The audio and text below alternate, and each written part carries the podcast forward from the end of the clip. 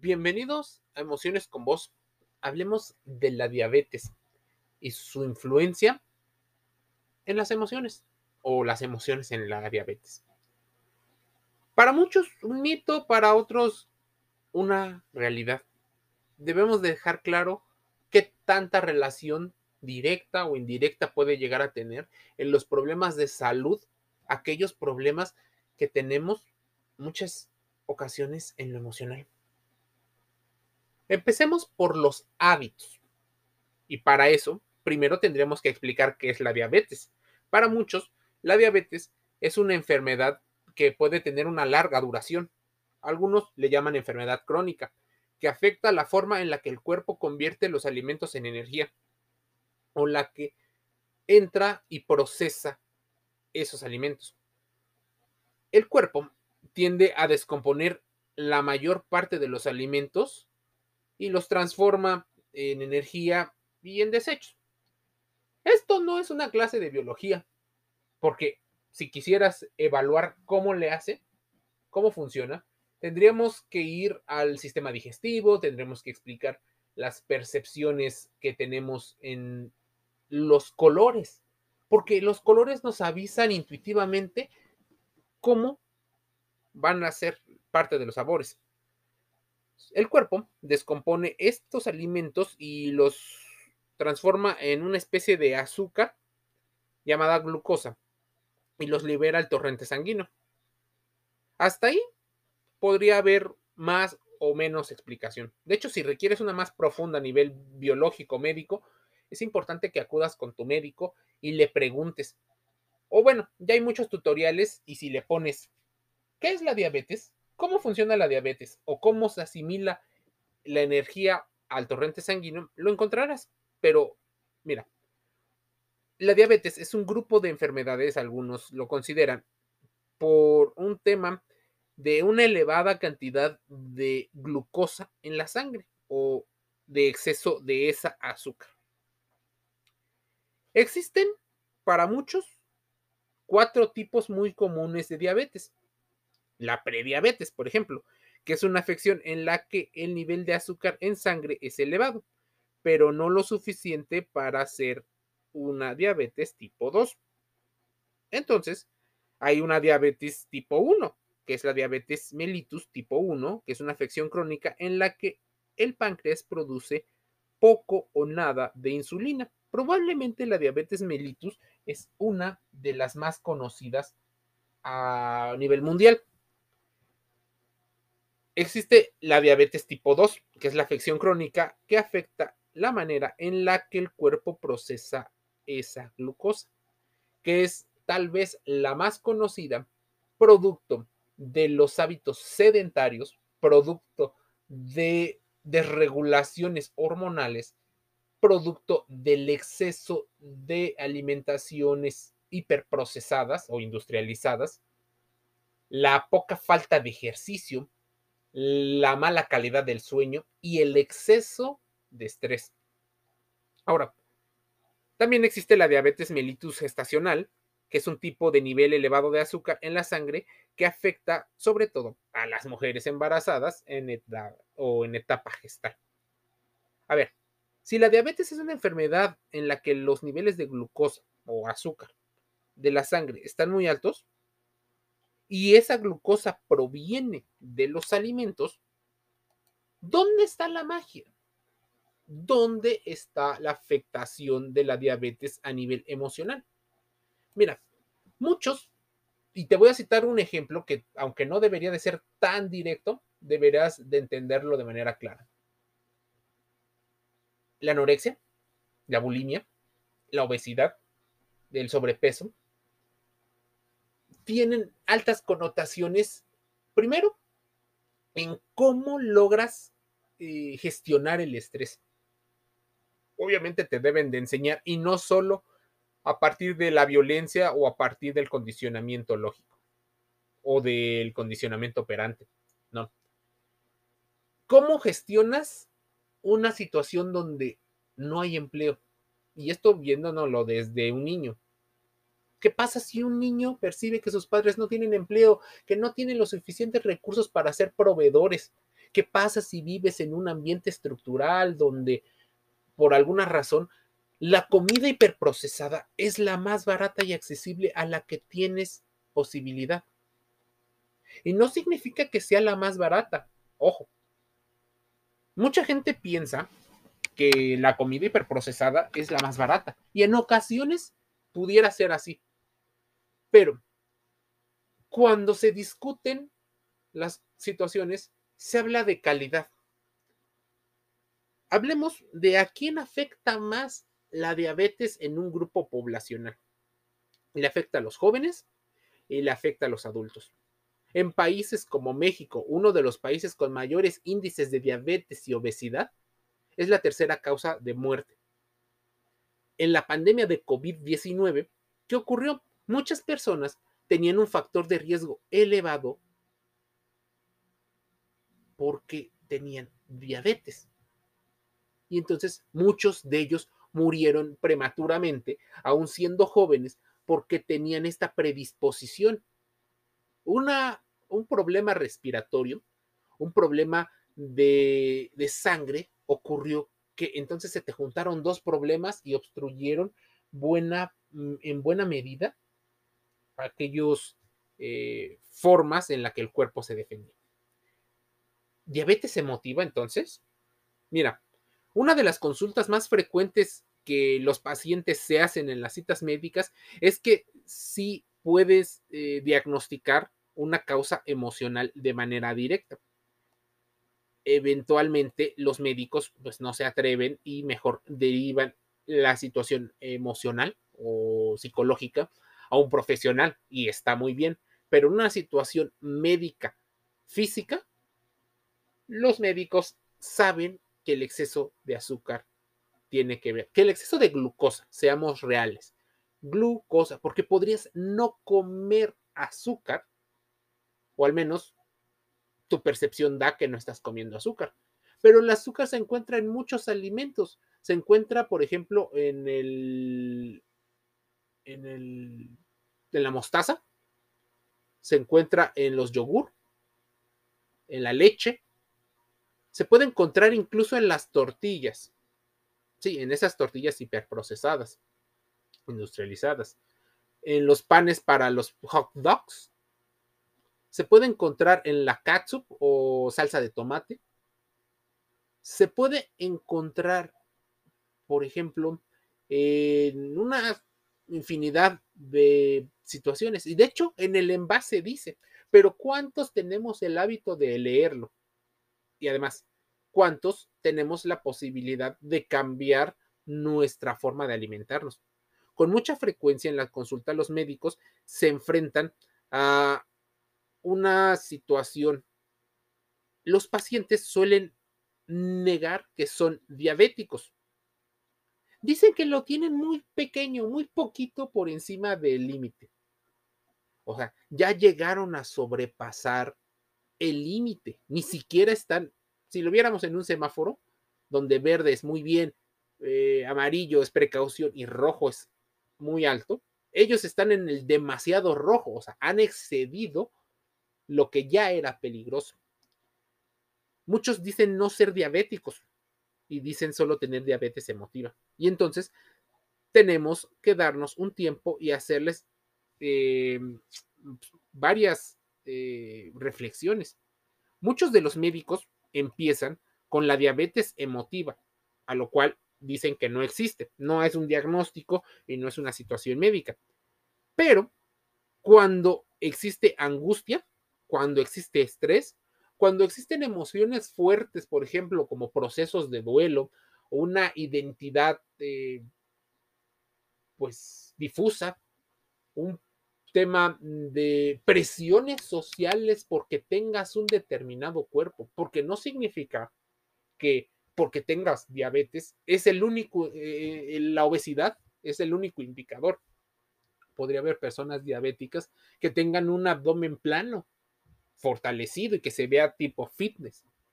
A ver, normalmente en la diabetes se eleva o en la diabetes emotiva existe, por ejemplo, una elevada cantidad de adrenalina, de noradrenalina y de cortisol. Estas a su vez estimulan la liberación de glucosa, es decir, la glucosa en sangre se eleva y esto sucede en todas las personas. ¿Qué ocurre? Cuando existe mucho estrés, cuando existen principios de depresión, las personas liberan mayor cortisol, aunque no comieran productos relacionados con el azúcar. El páncreas empieza a ver alterado su sistema y empieza a liberar ese azúcar porque piensa que está en una crisis, que está en una guerra. Y esa guerra tendría que ser por la supervivencia. ¿Qué hace el páncreas? ¿Qué hace parte de las sustancias que están en nuestro cerebro? Responden a estas emociones, por muy sutiles que sean, y liberan esta situación para por lo menos mantener vivo al organismo. No importa si ese organismo no puede caminar, tiene dificultades para ver, se le ensanchó el cuello y el cuello es muy grueso, si tiene manchas en las axilas, si por ejemplo eh, tiene un abdomen eh, abultado, si tiene mala circulación en los pies, si los labios son, eh, tienen hematomas. No, no, no. al menos el individuo está vivo o al menos sobrevive. Las personas que no son diabéticas regulan los niveles de glucosa rápidamente, por lo que los valores de glucosa en sangre no excederán los valores normales ya estudiados por los médicos. En cambio, los diabéticos de cualquiera de los tipos, ya sea porque su páncreas no produce suficiente insulina o porque su organismo tiene resistencia a la insulina, no podrán regular esta elevación de glucosa en la sangre, permaneciendo por encima del rango normal. Los niveles de glucosa para pues, estandarizar algo, pero como te digo, tienes que ir a tu médico, dicen que eh, son 126 puntos en ayunas y más de 200 en cualquiera. Pero debes de considerar tu propio estado, porque si eres un deportista, los niveles pudieran ser diferentes. Si eres un niño, podrían ser diferentes. Si eres un adulto eh, mayor, diferentes. Así que consulta a tu médico para cualquier duda. Es más, es obligatorio consultar al médico y hacerle este tipo de preguntas. No dejes que el médico haga todo. Hazle preguntas. Si los hábitos y algo no está funcionando, es importante aclarar este tema, pues el negar que uno es diabético hace que la enfermedad progrese al grado de la muerte. Así que aunque sea doloroso y aunque tu cerebro intente engañarte con una disonancia cognitiva, tienes que admitir que hay problemas de salud en tu cuerpo. Atiéndelos. Recordemos que la diabetes no da síntomas tan visibles, va dañando lentamente como lo puede hacer el alcohol, la cerveza y otras sustancias, whisky, tequila, mezcal, así como el tabaco, así como las relaciones tóxicas, todo va siendo gradual. Si tienes muchos calambres, se te adormecen las piernas, tienes mareos frecuentes, cada vez ves menos, es una alerta de que los niveles de azúcar pudieran estar afectando tu salud. Muchos jóvenes te empiezan a tener diabetes a los 10, a los 12 años. Imagínate un chico o una chica gamer que se la pasa eh, consumiendo productos de estas características, no le enseñaron a que su cerebro debe de procesar los alimentos masticándolos y teniendo un tiempo adecuado. Es importante que tu cerebro deje, bueno, sí, sí, sí, deje de consumir alimentos cuando está viendo la televisión o cuando está viendo una pantalla porque tiene que procesar que está comiendo para tener la saciedad correcta. Muchos de los alimentos hiperprocesados te dan la sensación de saciedad porque elevan rápidamente tus niveles de glucosa, pero a las dos horas, al corto tiempo, te da ganas de comer, te dan, te da sueño, te da un cansancio. Y te preguntas por qué si ya comiste. Muchos de los ingresos y de hecho muchos empleados que utilizan de manera recurrente lo que denominamos fast food comida rápida, suelen tener este tipo de problemas, tanto de dinero como de hábitos. Y ocurre en gran medida porque los nutriólogos, vamos a ser honestos, trabajan en los planes nutrimentales y de cambiar hábitos. Eso está excelente, estudian para eso. Pero pocos han sido los que se han atrevido a crear cadenas de alimentación que permitan a diferentes estratos socioeconómicos poderse alimentar sin tener que estar pensando en qué van a comer en un día. ¿Qué pasaría si un restaurante o una cadena de fast casual de comida les permitiera comer de manera rápida y con una alimentación variada? Ya el trabajo sería más el tema emocional y el tema del sedentarismo, pero al menos podrías reducir a grandes rasgos los niveles de glucosa. La base del tratamiento es el cambio del estilo de vida. Si comenzamos por esto, estaremos dando el primero, pero el más significativo de los pasos. Una nutrición balanceada nos deberían de enseñar desde la escuela, pero no te la enseñan porque se priman muchos intereses políticos y económicos, entre los que está mantener a la población sometida y desconocida para después venderle el beneficio en otra situación. No se cambian los comedores comunitarios en las escuelas. Se le sigue vendiendo cierto alimento por la fuerza que tienen muchos de los grandes comerciantes de alimentos hiperprocesados. ¿Pueden afectar entonces las emociones a la diabetes? La respuesta es sí, aunque la diabetes emocional no existe, pues no existen diabéticos que lo sean tan solo por vivir situaciones estresantes. Es de las verdades a medias, es una situación por la que médicos y la industria se ha peleado constantemente. La industria asevera no ser responsable directo o el único responsable de todo esto. Y en parte tiene razón. ¿Quién no hace ejercicio o es sedentario? No tiene nada que ver con las empresas. De hecho, las empresas, por ejemplo, las empresas de refrescos o de bebidas eh, gaseosas, ¿qué hacen?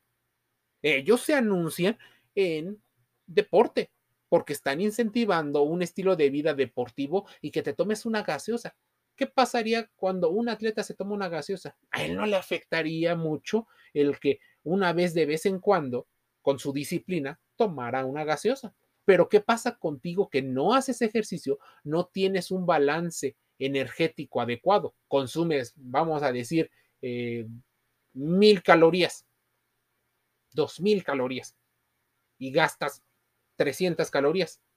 Tarde o temprano, tu cuerpo empezará a convertir esta glucosa en grasa y esa grasa, obesidad y muchos otros problemas. A ver, sin embargo, existe una relación directa entre el estrés y la subida de glucosa en la sangre. De ahí lo importante que es empezar a encontrar actividades, también de visualizar los problemas y el doble discurso de la publicidad, de ver cómo los políticos cambian y favorecen algunas situaciones.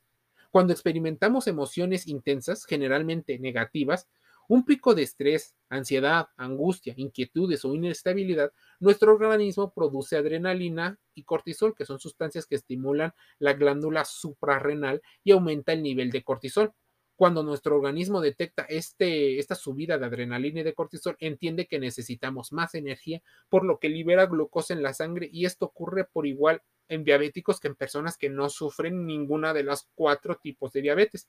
En el caso de los no diabéticos, este efecto colateral del estrés y de la ansiedad no tiene mayor importancia porque logran regular de alguna manera los niveles de glucosa y mantenerlos en valores óptimos sin que la subida sea perceptible. Es decir, los no diabéticos no perciben la subida de glucosa de tan fuerte manera por lo que su organismo metaboliza según se produce, se regula y mantiene los valores habituales sin mayores complicaciones.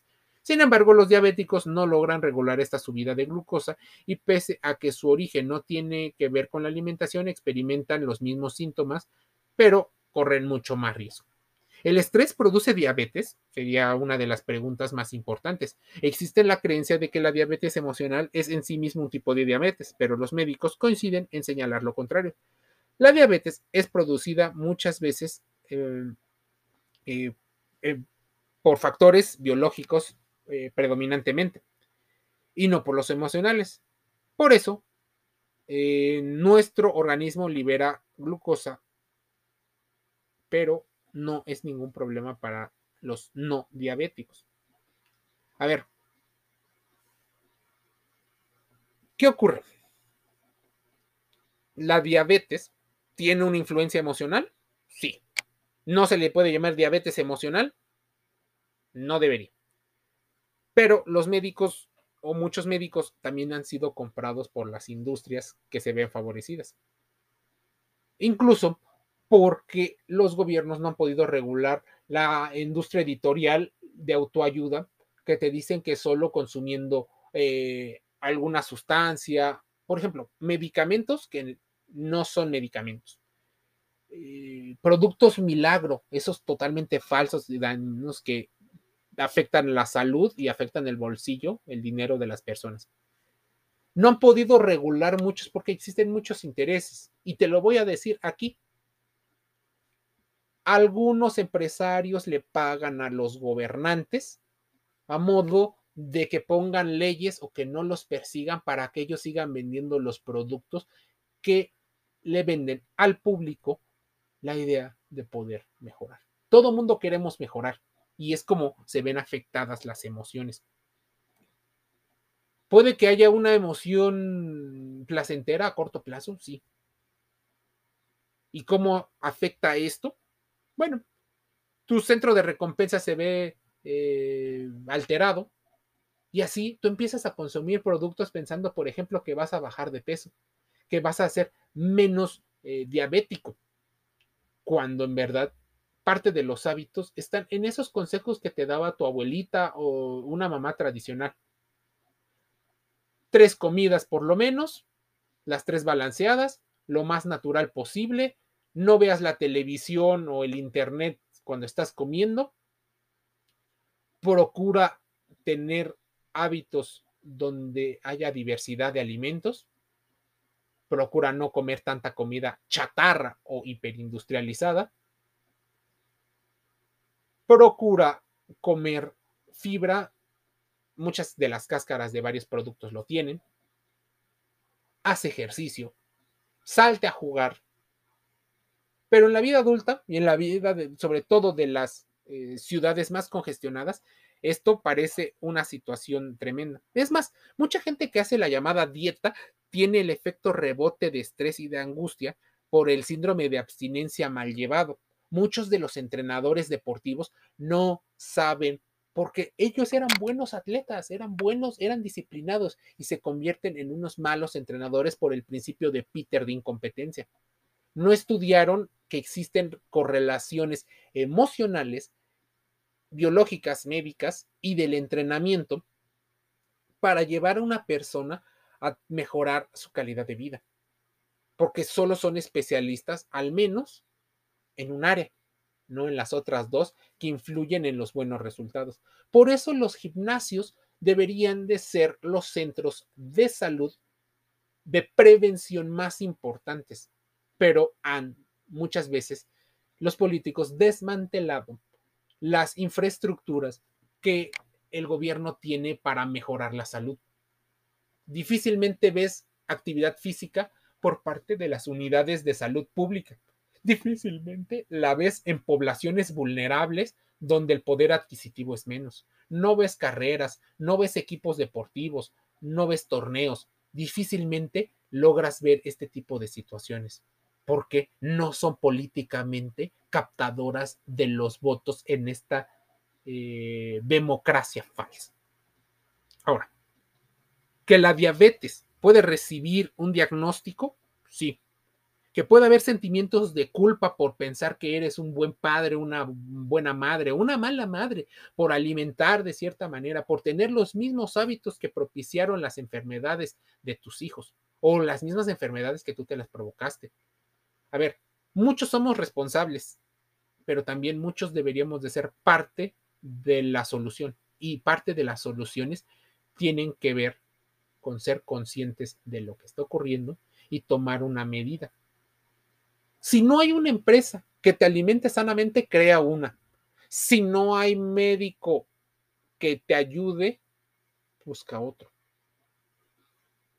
Siempre habrá una solución apegado a la ciencia y apegado a tus necesidades. Las emociones influyen en la diabetes mucho. Ya te lo dije químicamente, ya lo, te lo dije en relación. Es más, la cultura del trabajo y del rendimiento que prima en el siglo XXI es rendir, rendir y la meritocracia de que tú eres responsable de todo lo que te sucede, de que solo con echarle ganas lo vas a solucionar, de que si te pasa algo es por tu culpa, porque no lo deseaste, porque no lo decretaste. Y esto es un error. Un pensamiento mágico no nos ayuda a la solución, pero el pensamiento racional científico sí. Acude con tu médico, acude con los psicólogos que te puedan dar un apoyo, acude con los nutriólogos y exígeles a todos junto con el entrenador deportivo que tengan las certificaciones adecuadas para poderte ayudar y que lo hagan personalizadamente busca tu salud física y emocional. Emociones con vos. Te deja estas reflexiones. Vamos a contrastarlas. Vamos a investigar más. Puedes encontrar más información en Emociones con Voz gratis en Spotify, en Google Podcast, gratis en Amazon Music Audible y Anchor FM. Te envío un saludo.